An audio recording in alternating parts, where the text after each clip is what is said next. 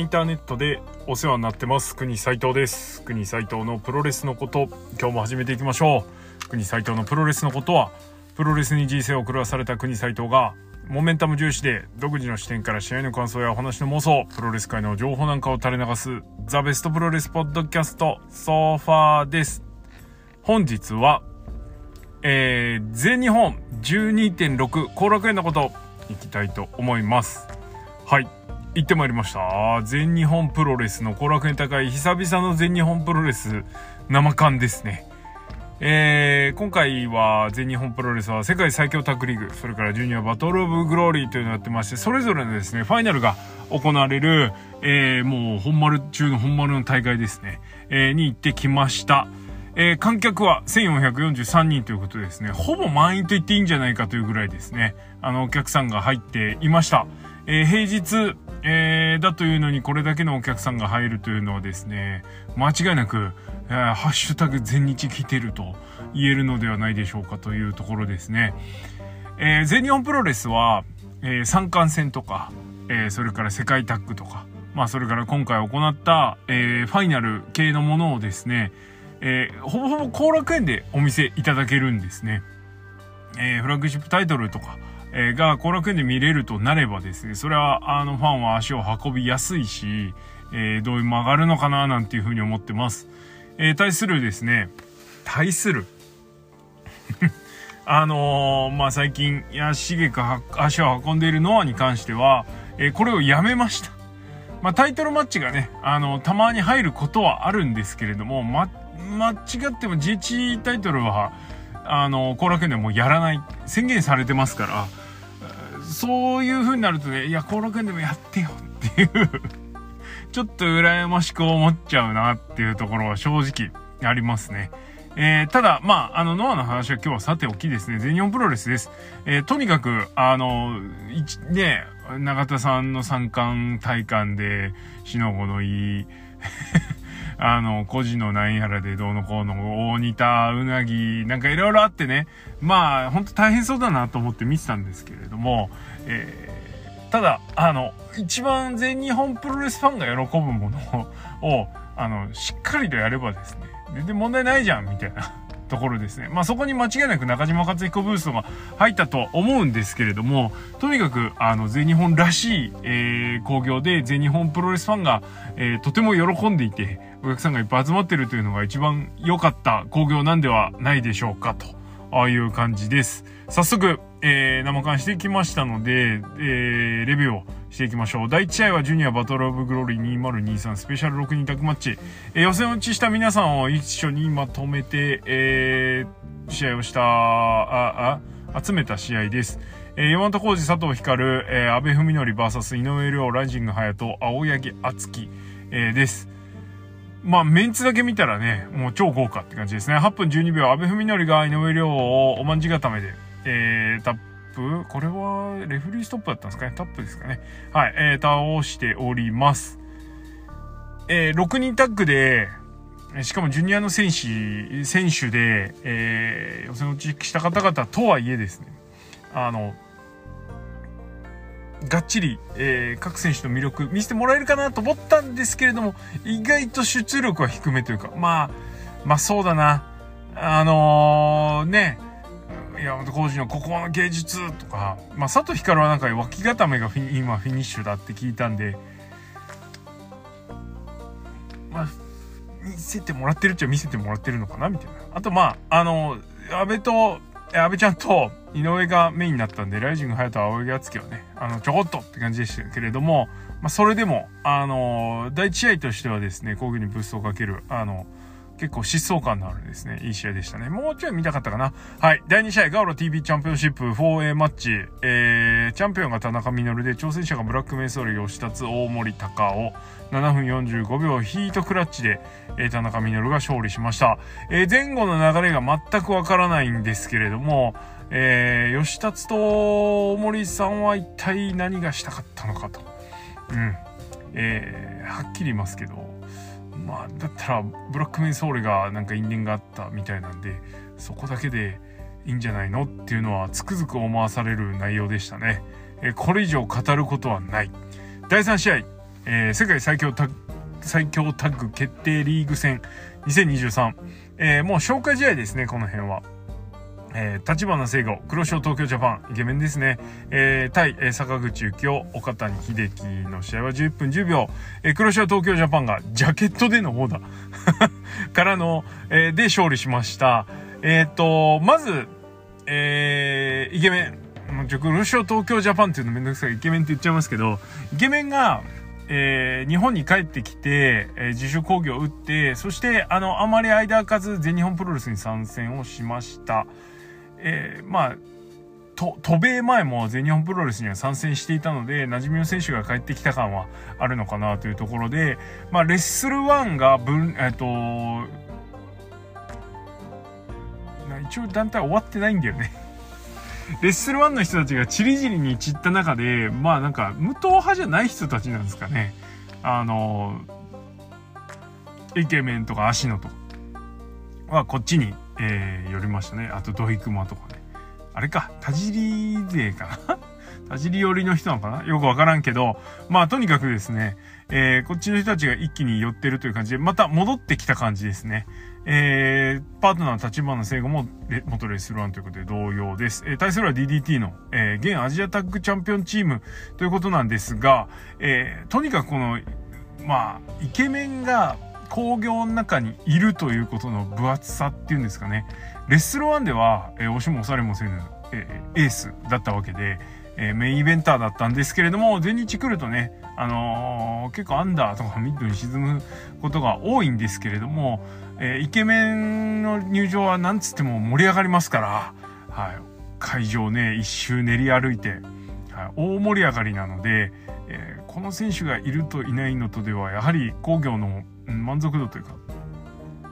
に差が出てくるのかなと思いました。そういう意味ではね、あの、全日本プロレス、イケメン抱えてるのは強いなっていうところはちょっとありますね。で、このタッグリーグ、え、イケメンと立花は、えー、イケメンが飛ぶと見せかけて立花が飛ぶとかね、結構定番ムーブをね、あとちょっと面白い、なん、なんつうの、武勇伝この日もやってましたけれども、ちょっと面白ムーブ入れつつ、えー、でも頑張るところは頑張るみたいな試合をしていました。えー、対する坂口岡田にはちょっと固め寄りのチームなんですけれども、えー、試合開始直後から、あ、試合開始直後っていうか、イケメンがですね、入場してきて、そのままあの、帰っちゃうんですね、この日は。 HELLO、えー、福山雅治のハロー一曲まるっと入場に使って、いつもだったらね、あの、音楽鳴り終わった後にリングインしてコール受けるんですけれども、そのままあの、入場口にはけていくっていう、帰っちゃうっていうね。で、それを岡谷と坂口が追っかけて、裏でボコボコにして、出てきたと思ったらイケメンジャケット剥がれてる。そんな面白いシーンだったんですけど。はい。えー、これにですね、最終的に怒ったイケメンが、えー、ジャケットを奪い返して、最後はジャケットで殴って勝つ。いや、ジャケットで殴って勝つのはいいんかと。正直思うわけですけれども、まあ、イケメンのジャケットはもはや体の一部という取り扱いになっていると解釈すればですね、問題ないのかなというふうには思います。まあ、この辺、あのー、こだわんなくなったのはね、新生全日本って感じですか。はい、と思っときます。はい、えー、とにかく、イケメンのおかげで大盛り上がりになりました。まあ、こうね、イケメンが遠い面にいるからこそ、あの、坂口の硬さも目立つしというところ、ちょっとあって、すごく良かったです。はい、盛り上がりました。第4試合、えー、同じく世界最強タッグ決定リーグ戦、えー、これも消化試合ですね。えー、ガレノ・デルマル、えー、田村隼人 VS、えー、ライアン・デビッドソン、サイラス。えー、この試合は8分50秒、田村隼人がラリアット、から、えー、で、ライアン・デビッドソンから勝利してます。えー、田村隼人ガレン・デルマルは開幕戦で宮原健と青柳優馬を倒してます。えー、全日本キッテのトップタッグチームを倒しているわけですけれども、この時にですね、フィニッシュになったロープ往復スーパーラリアット、えー、見ることができました。よかったです。しかも対する相手がサイラス・ライアン・デビッドソンという、今回、えー、全日本プロレスがお送りするって言ったらいいのかな？が呼んだ、えー、外人チーム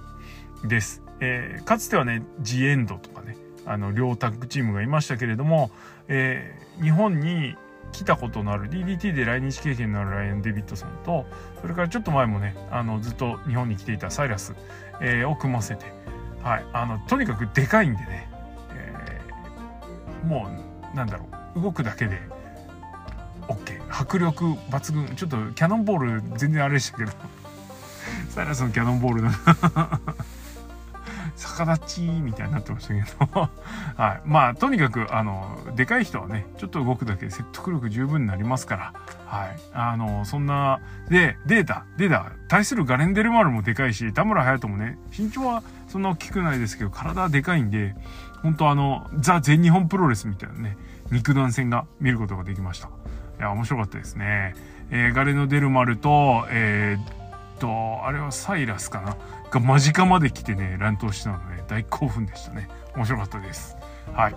えー、第5試合、えー、ジュニアバトルオブグローリー2023優勝決定戦ということで、えー、ジュニアの10分一方勝負のリーグ戦を、えー、勝ち上がったというか、えー、1リーグで、えー、得点トップの2人が、えー、決勝戦を行うということになってましたが、えー、田村段、土井成樹なりました。えー、もちろんこの試合の勝者が、えー、現全日本ジュニアチャンプのエル・リンダマンに挑戦することが決まってるわけでそうするとですねよぎるのはやはりリンダマン VS 土井成樹がちょっと見たいっていうねいうところがあったんですけれども、えー、全日本プロレス、えー、切ってのですねあの若手の有望株田村な何でも挑戦しますね、えー、ちょっとグラウンドもしっかりできますぜみたいなところとかねアマレス仕込みえ見せてたりしてる中で、えー、土井成樹相手にですね、大健闘をしました。えー、正直ですね、土井に勝つとは思って見てなかったんですけれども、なんとこの試合、えー、15分30秒、パワーボムで田村団が土井に勝利しました。いや、これは、あの、嬉しい喜びというか、素晴らしいですね。はい。あの、キャリアが何年かわかんないんですけど、まあ、そんな長くないキャリアですよ。え、5年未満ぐらいですかね。えー、全日本のジュニアっぽいですね。もうヘビーなんじゃねえの？みたいな。とごつさもあって。えー、そんな田村段がですね、えー、見た目通りのゴツゴツしたファイトと、それから、えー、アマレス仕込みの、えー、なんだあれ、なんか、アンクルホールドとかね、それからスープレックスとかを使って、えー、土井を追い詰めていくという試合でした。えー、土井の方がですね、うん、上手感は出すんですけれども、田村段が、えー、反撃をするたんびに、土井がですね、どんどん削られていくという形で、田村段のパワーと爆発力は侮れんぞという感じの試合だったと思います。えー、いつもよりもですね、土井成樹が静かに試合を進めてたのがちょっと 気になったところではありますね。あの、もっと普段だったら喋って客煽りすんのに、まあそのぐらい田村段が強くて、あの余裕がなかったと受け止めればいいのかななんていうふうには思いました。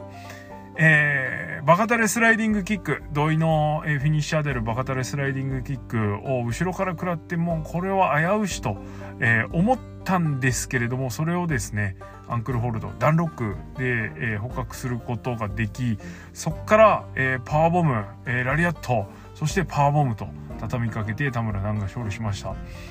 え結構いい勝ちっぷりだと思うんですけれどもなんかちょっとなんか会場中盛り上がりみたいな。ですごい熱烈に応援してる人もいましたけどね客席に。いやあの土井成樹大金星だと思うんでもうちょい後楽園爆発するかなと思ったけど爆発しなかったのは何だったんだろう。結構謎ですね。はい。あの素晴らしい勝利だと思いますお次、第6試合。えー、こっからはですね、世界最強タッグ、えー、優勝の望みがある人たちの試合です。えー、優勝の望みがあったのは、鈴木力、相馬組対、えー、石川修司、綾部蓮です。えー、星取りの関係で、えー、ここから出てくる鈴木力諏訪間それから斎藤麗斎藤潤、えー、この2チームが勝つとですねえー、メインイベントで試合をする青柳馬宮原健と蹴落とすことができるというシチュエーションです。えー、なんならメインで青柳宮原が勝てばですね自分たちの優勝が決まるということで必勝状態だったんですけどまあその辺はお察しですわな。はいあのこの日ですね、ここまでの試合も、まあ今まで言ってた通り、そこそこ時間使ってですね、来てるわけです。えー、そうなるってと、えー、あんまりお時間がない。時計見ながらね、これは決定戦にもつれ込むかな。ね、全日の最強タッグは、えー、勝ち点が同じだと直接対決の結果を参照せず、えー、決定戦を行うということらしかったので、えまあワンチャンあるかなと思ってましたけどねまあでもちょっと時計見るとなさそうかなとかちょっと探ったりしながら見てました。えー、石川修司綾部蓮は、え、このリーグ戦あまりあのいい結果を残すことができていませんでしたが終盤綾部蓮が爆発しましてあのなんかねまああの2メートルの身長から繰り出すエルボーがですねボッコンボッコン相手に入ってなんか石川綾部でスーパーハードヒットでかいチームこれが一番強いんじゃないかみたいなね予感をさせる戦いぶりを見せてました。まあそんな2人なので、えー、鈴木力諏訪間相手にですね結構すごいぶつかり合い見せてもらえるんじゃないのと思ってたんですけど意外と見せてもらえませんでした。これはすごく残念でしたね。あのー、残念マッチオブザナイト。ZMOTN ですわ。ちょっとな期待してたものが大きかっただけに反動がでかい。えー、期待してたスワ、えっと、綾部のエルボーもあんまり走ってないし、しかもなぜかそれに対抗してスワマのエルボーが普段よりね、なんかスワマのエルボーってあんま強いってイメージないんですけど、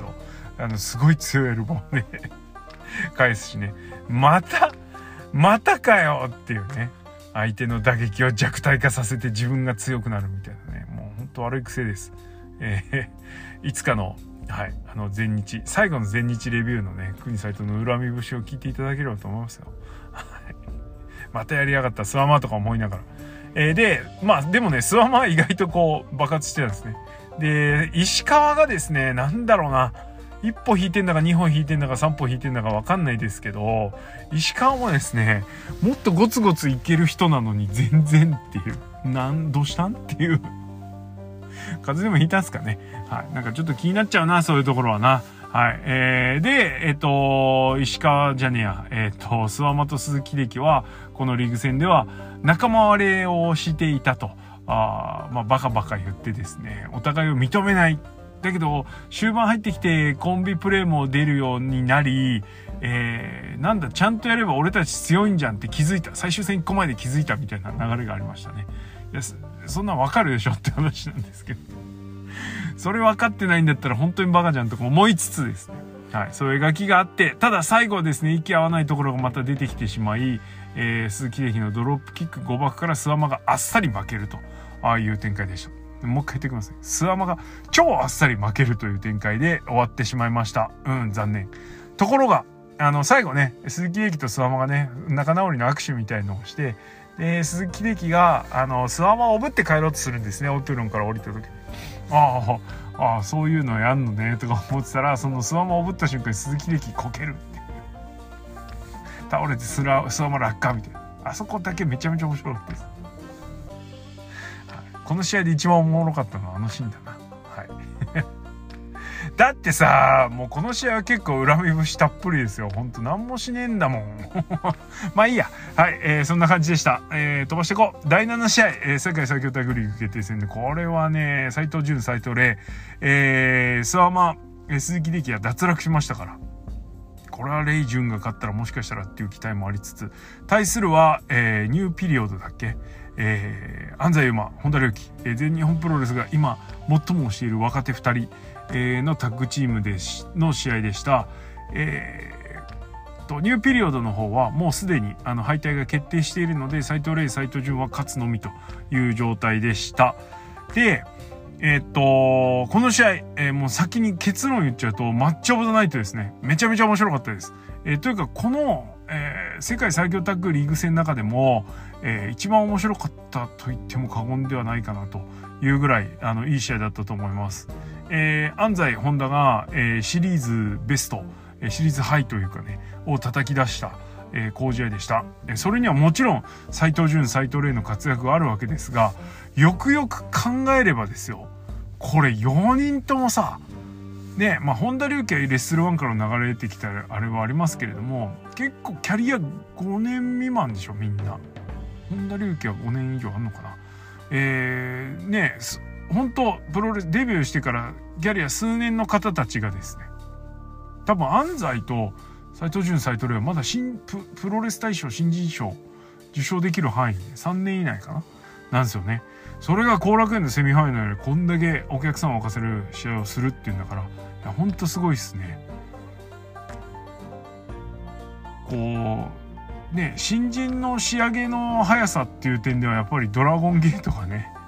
一番パッと思いつくんですね。で、まあ、反面、あの、新日本プロレス、さらにはプロレスリングのあたりはですね、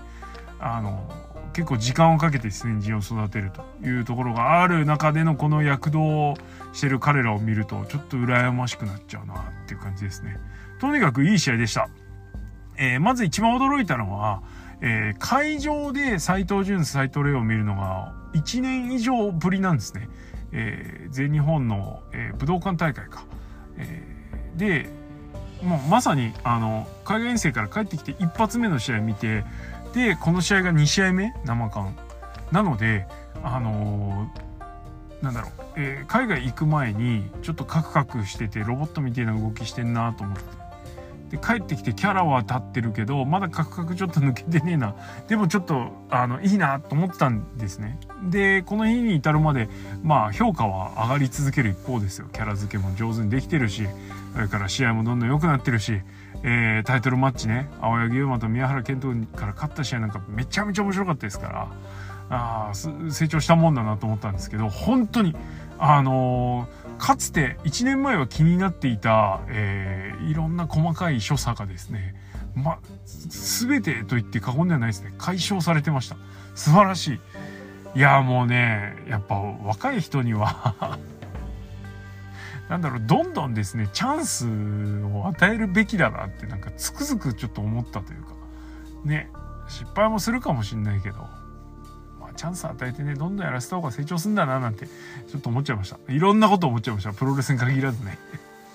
お仕事とか自分の人生においてもなんかちょっとふと思う部分があってこの2人の、えー、藤潤斉藤麗の成長ぶりっていうのは見てつくづく思いましたで、えー、試合です。えっと、斎藤潤、斎藤麗、斎藤ブラザーズがですね、非常に、あのー、なんつうのかな、タッグチームとしての完成度も高く、えー、体格でも勝っているので、安西、本田をですね、がっちり抑え込んで圧倒していく展開でした。なんとか反撃するも、えー、やっぱりねじ伏せられちゃうという展開、えー、だったので、あの、この逆転ムーブが入った瞬間にですね、うわーいけーってなりました。まあ、プゴトをですね、いっぱい聞いていただいてる方はご存知だと思うんですけど、クイさんとあんまりこの安西を良しとしてないところがあり、さらにホンダについてはですね、もう全然、もう何も喋ってないですね。全日ほど喋んないで。特納では文句ばっか言ってるんですけど。そんな二人がですよ、あのー、頑張ってる姿を見ちゃったらね、もうついつい斎藤ブラザーズ応援してるんですけどついつい逆を応援したくなっちゃうというか「あいっちゃいっちゃえ」みたいな感じになっちゃいましたね。はい、これは4人の勝利と言って過言じゃないのかなとかいうふうに思いました。えー、ダブルインパクト、が見れなかったのはちょっと残念だったんですけれども、えー、ホンダがですね、えー、なんだっけファイナルベントも出るしそれから、えー、安西と、えー、ホンダのジャンピングニーとラリアットの合体技も出るしですね。最後はえー、とどっちだっけ？どっちもでかいんですけどね。斎藤麗をですね、えー、安西が、え、ジャーマンでしっかりと抑え込んで。まあちょっとねちょっと褒めすぎなんで一言チクッと言っとくとあのジャーマンフィニッシュにしてる人の中では一番ジャーマンの形がきれくない。もっと磨いてほしいですね、じゃあまあね、相手がでかかったっていうのもあると思うんですけど、とはいえ、N1 でどうだったかっていうと、みたいなね。まあちょっと最近、あの、大岩良平のジャーマンがすげえんで そっちに見とれちゃってる。それから藤田高専ジャーマンもすごくてね。ちょっと今、あの、若手のジャーマンが結構プロレス界いい感じでね、バッコしてるんで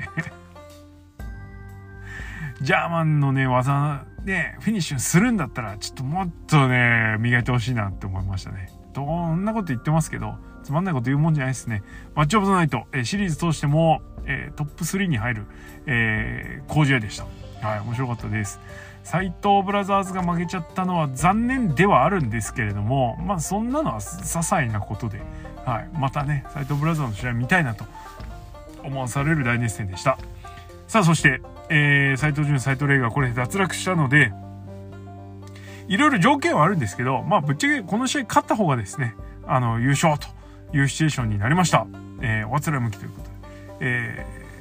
勝ち点12、えー、中島克彦大森北斗 VS 勝ち点9宮原健と青柳優馬。あ勝ち点12じゃないですね。ごめんなさい、えー、この試合の前だから勝ち点10ですね、はい。えー、宮原青柳は逆転をかけて臨む一戦となりました。まあ普通に考えて宮原健と青柳優馬っていうチーム自体がちょっと反則感あるんですけどもよくよく考えるとね全日本プロレスってトップ2をタッグチームで組ませて ねやるみたいなのあるじゃないですか。三沢小橋と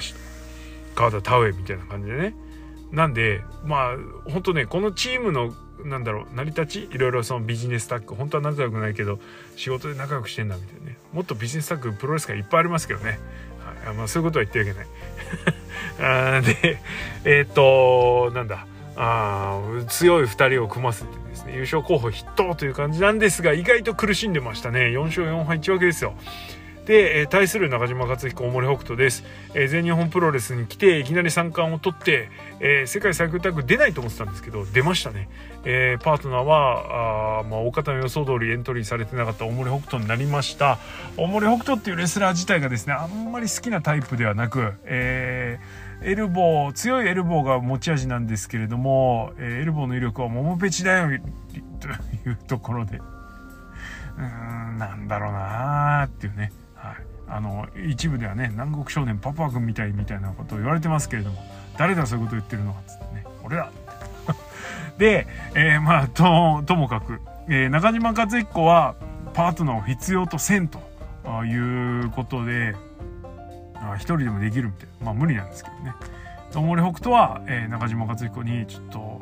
しっかりやろうって俺とやろうぜみたいな感じでやるんですけど中島克彦は全然頼りにしないという展開でした。ただ頼りにしないんですけど意外と普通にタッチするっていうね。なんだよっていう。じゃあタックしろよみたいなね。もうちょっとこうツンケンするのかと思いきやまあまああのツンデレな感じですよね。厳しいこと言うけど意外となんとかするみたいな。ちょっとあんまり一貫性がないじゃない？ただね功績はあのなぜか T シャツを着てる大森北斗の T シャツを脱がせたこと。これはいいことですね。うん、やっぱ全日本プロレスのレスラー T シャツ着て試合しちゃダメだろう、うん、まあサイブラはよしですけど。はい。ね。えー、です。まあそんなこんないろいろありまして、え、結局この2人もですねあの仲が悪いというわけではないんですね。仲がうん諏訪間鈴木秀樹とか もう他の団体まで目つらすとさ仲悪いタッグばっかなんでね永田裕二鈴木みのるとかさエル・デスペラードマスターワットとか。流行り？これ。そんな流行りの中ですね、一番中途半端な 仲の悪さをですねこの中島大森はやってたんですけれども、えー、最終戦ちょい前に中島克彦が大森北斗になんかね中島克彦は今闘魂スタイルを受賞してるんでなぜかよくわからないですけど、えー、なんで闘魂スタイルは24時間オープンだって言って謎の言葉を残してね大森北斗も意味がわかんない。お客さん我々見てるファンもですね何言ってんだ中島克彦はと思ったら前日夜にですね公園で特訓してる2人があのの SNS で、えー、流されまして。あ本当に24時間いつでも一緒に練習してやるよ。ね。いやお前のやる気を見せてみんかいってことだったんだなって。ちょっとブラック気味のね。就業時間外にねちょっと先輩お願いしますみたいなよしお前はやる気のあるやつだみたいな。ちょっとあのブラック感あるんですけれども、まあ、そういうのが、そういう流れがありまして、もう優勝への機運一気に高まるという感じでした。まあ、あの、開幕前にこの世界最強タッグのちょっとプレビューをやったんですけれども、覚えてますかね？あの中島和彦が大森北斗を北斗呼びして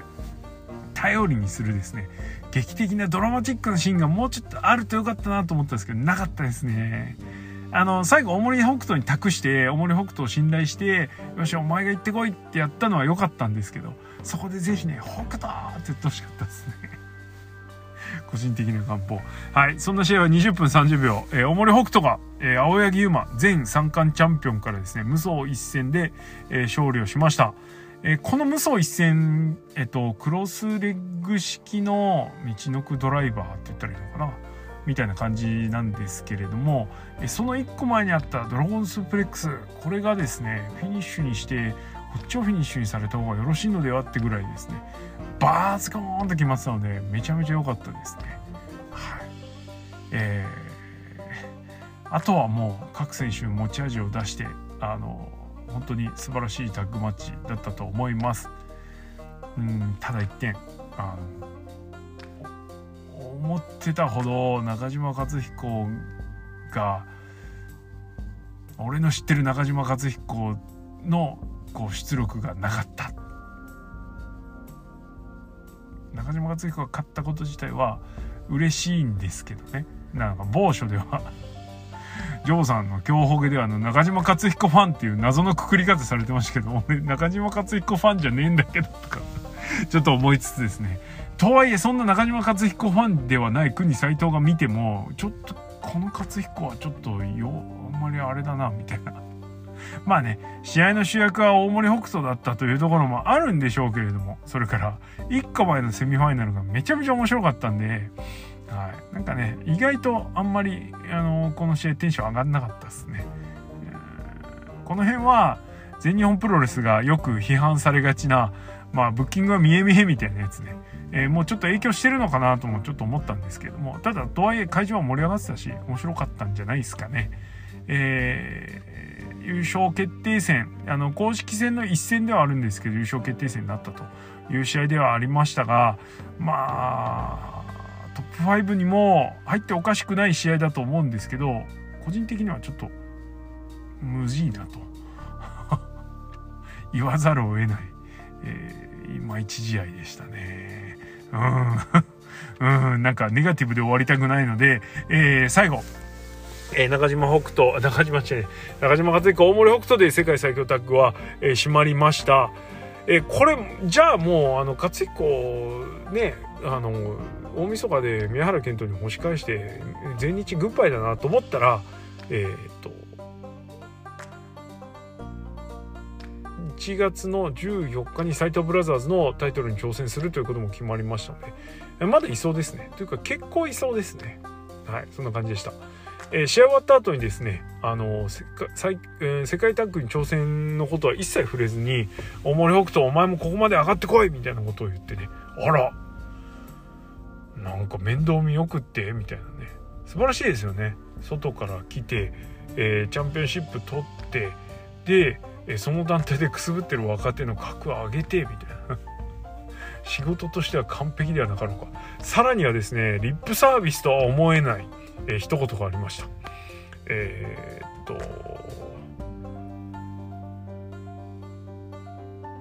なんだっけ。えー、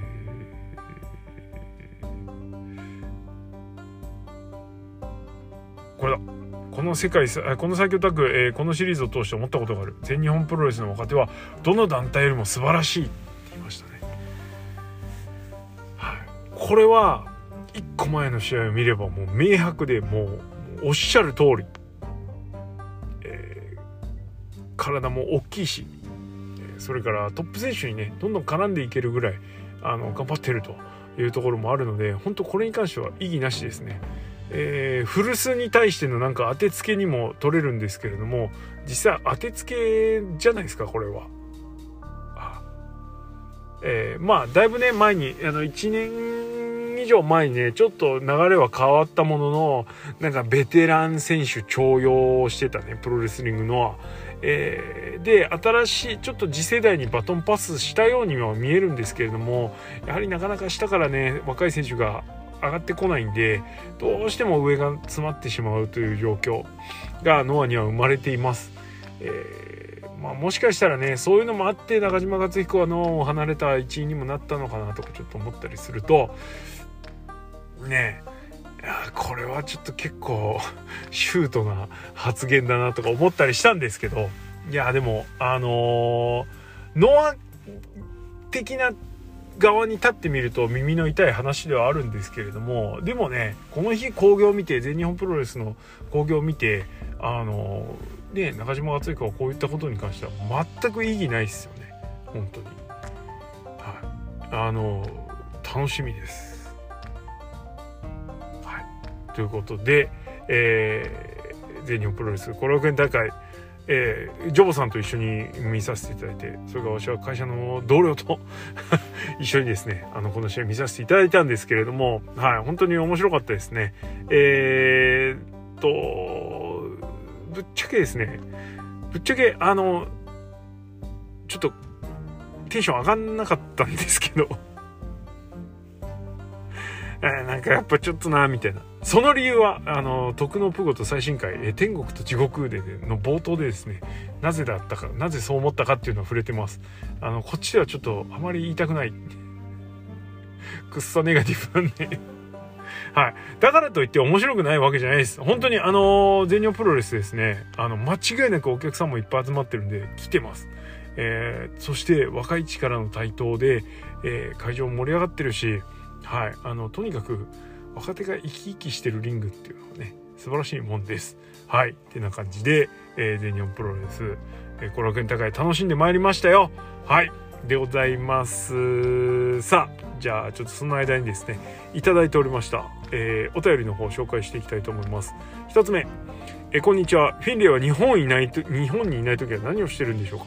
オスプレイはいろんな団体で試合をしてるみたいですがフィンレイのそのような話はあまり聞きません。どこかの団体でマスクマンやってる可能性もありますか？ってことでね、まあ、フィンレイ、えー、新日本プロレスデビッド・フィンレイです。いや試合してないんじゃないですか？はい。オスプレイほど精力的にはやってないですね。まああの J. ホワイトもそうでしたけど、えー、新日本の海外の大会か新日本の国内大会にしか出ない。出ないでいいというかプロテクトかかってんだと思いますよ、はい、マスクマンなんかダメなってないですねそんなことしないと思います。はい。何もしない。まあいいいい契約ですよね。知らんけど。ありがとうございます。お次。コトンチは だいぶ略したな。ビニーマスサロとアルファゾウを来年最強タッグにお貸しいただけるんですよね。えー、隼人と安西優馬貸したんだからっていうね。まあ隼人と安西優馬がまあスビニーとアルファゾーと10日なんだっていう。いいんすかそれでって感じだけどね、はい、まあなんかね俺はあんまりあのプロレス界全体にはびこるこう互助制度っていうのがあんまり好きじゃないので貸したから返すとかね別にそんなんいいじゃんっていう。ちょっと思っちゃいますけど。まああのベニー・マッサロとアルファゾーン別にノアの専属怪人じゃねえしな。まあそれでいいならどうぞって感じですけど。知らんわ。ありがとうございます。お次、えー、おはようございます。おはようございます、えー、まあ今夜ですけどね、えー、前回ノア有明メインイベント問題、えノアに疎い自分にもとても分かりやすい内容でした。ありがとうございます。どういたしまして。えー、過去アベマの北野さんがいぶしと丸藤剣王とそれにハグしたい。クソリップ飛ばすファンは天罰下れと言ってて何かあったのかなと思ってました。まああの人もちょっとねちょっとしんどいっすねそういうのがね本当に。まあでもクソリップ飛ばすファンは天罰下った方がいいと思いますけどね俺は。はい。めめちょっとねうんなんか偉い人なんだからもっと伝統構えてたよってねこの前の丸藤とかと同じですけど。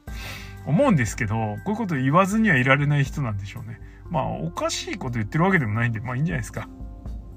はい。えまた、国さんが冒頭にお話しされていた岡田の新日対談の噂も気になります。今でも試合面白いので、対談しないでほしいです。でも対談しちゃうんですかね。できれば契約が切れる1月末の新日後楽園2連戦では、初日に清宮ゲーブ、2日目に岡田ゲーブを見たいです。新日が後楽園でそんな大盤振る舞いすると思いますか？っていう国さん岡田の最後の試合誰がいいと思いますか？えかっこ個人的に岡田対談で大張社長のスピーディープロレス路線がさらに進みそうで怖いです。来年 G1 が10分一本勝負になったらどうしよう。なるほど。岡田の最後の試合か。な中村を送り出した時みたいにね。なんかやれんじゃないですか？ただからそれ棚橋岡田石とかね。で矢野とかわかんないけど。走行マッチでいいと思います。なんか、大々的にシングルとかやる必要ないと思いますね。クッシーって話とかありましたけど、うーん、ねわかんないけど、でも出ないんじゃない？なんか、出なそうな感じになってきてませんか？そんなことない。出るかな？わからんわ。はい。えー、まあなんで、特に、あの、岡田の最後の試合は、この選手の試合が見たいなとか、あんまないです。まあもしよろしければですよ。ほんとよろしければです。これはもう見たいとかそうしてくれとかそういう強い思いじゃなくて、ほんと、あの差し支えなければっていうレベルでちょっと下手下手であれなんですけど、もし海外行かれるようにしたら、ちょっとキヨピに寝ていただいて 言うとありがたいですね。本当にとか思いました。はい。まあね、岡田の対談で大張社長のスピーディープロレス路線がさらに進みそうっていうのはちょっとよくわかんないですけど、まあ岡田が対談しようがしまいが進む時は進むんじゃないですかね。はい、と思います。10分1本勝負は寒いっすね。今年の20分もまあまあちょっとって感じでしたからね。はい。さらに半分。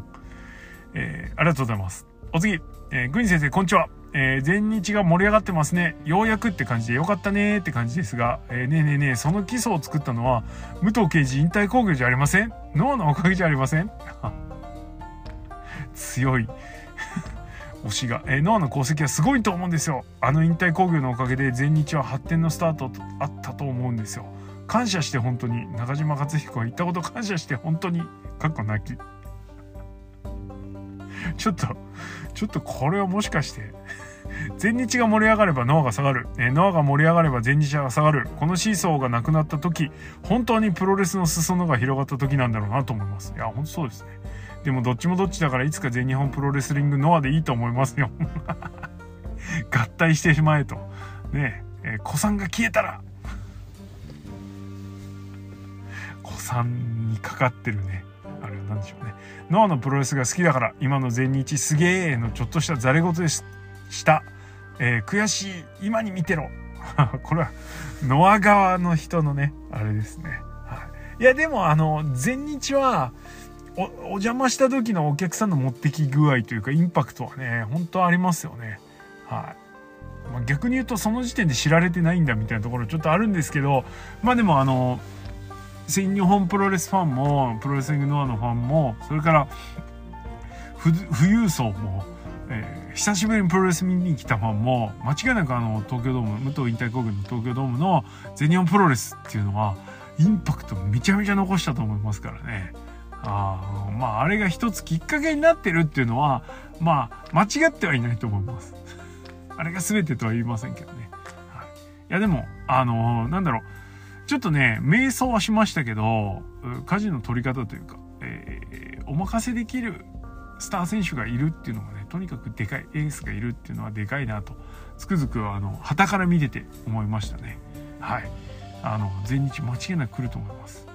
でおっしゃる通り全日が下がってノアが上がるとかノアが下がって全日が上がるとか、まあ、そういう構図じゃないと思いたいです、えー、どっかが下がってどっかが上がるんじゃなくてみんなで上がっていけるのがやっぱりいいと思うし、えー、今はまあ、全日が上がっててノアがちょっとパッとしないみたいな感じなのかもしれないですけれどもまあねそんな全日やってちょっと前は後楽園ねノアよりスッカスカみたいなところにもあったわけで、うん、この辺はねあの一概にじゃあ今日この前の後楽園でノア800円でした、えー、全日は1400円でした。だから全日すごいです、えー、全日はもう人気抜群みたいな。っていう話でもないと思うんですよね。そこが、あのー、難しいとこで、まあ、あのー、で、俺あんま好きじゃないですけど、えー、数字は嘘つきますから いいように取ればね、いいように数字って使えるので、あの、当然1400と800だったら1400の方が上なんですけど、うん、中身とね、それからいろいろ細かい分析をすると、やっぱり、あの、じゃあここはどうなの？こういうのはどうなの？とかね、例えばそうだ。な。えー、動員数に対するお客さんに対するリピート率とかそれからまあ平均動員で話したとしてもうんねあのでかい箱をいっぱい使ってるのかそれともちっちゃい箱なのかまあ満員率とかね興行全体の満員率がどんなもんかとか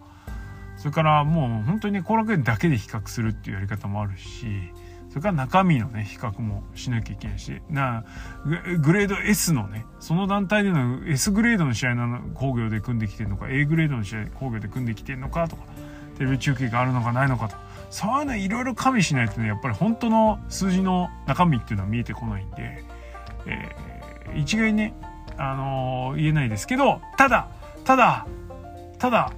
平日のど真ん中に最強タッグのファイナルやって1400人集めたという事実は事実ですからこれはね本当この一面を取って全日来てると言ってもまあダメじゃないのかなと思います実際11月29日もう平日でそこそこ多分お客さん集めてたと思うんですよ。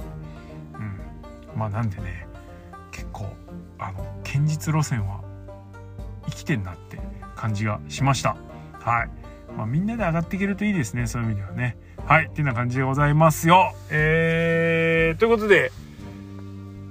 まあ次全日行くのはいつかちょっとわかんないですけど サイブラはねほんと見たいですねあの。全日行くモチベは国サイト的にはもうサイブラ1本。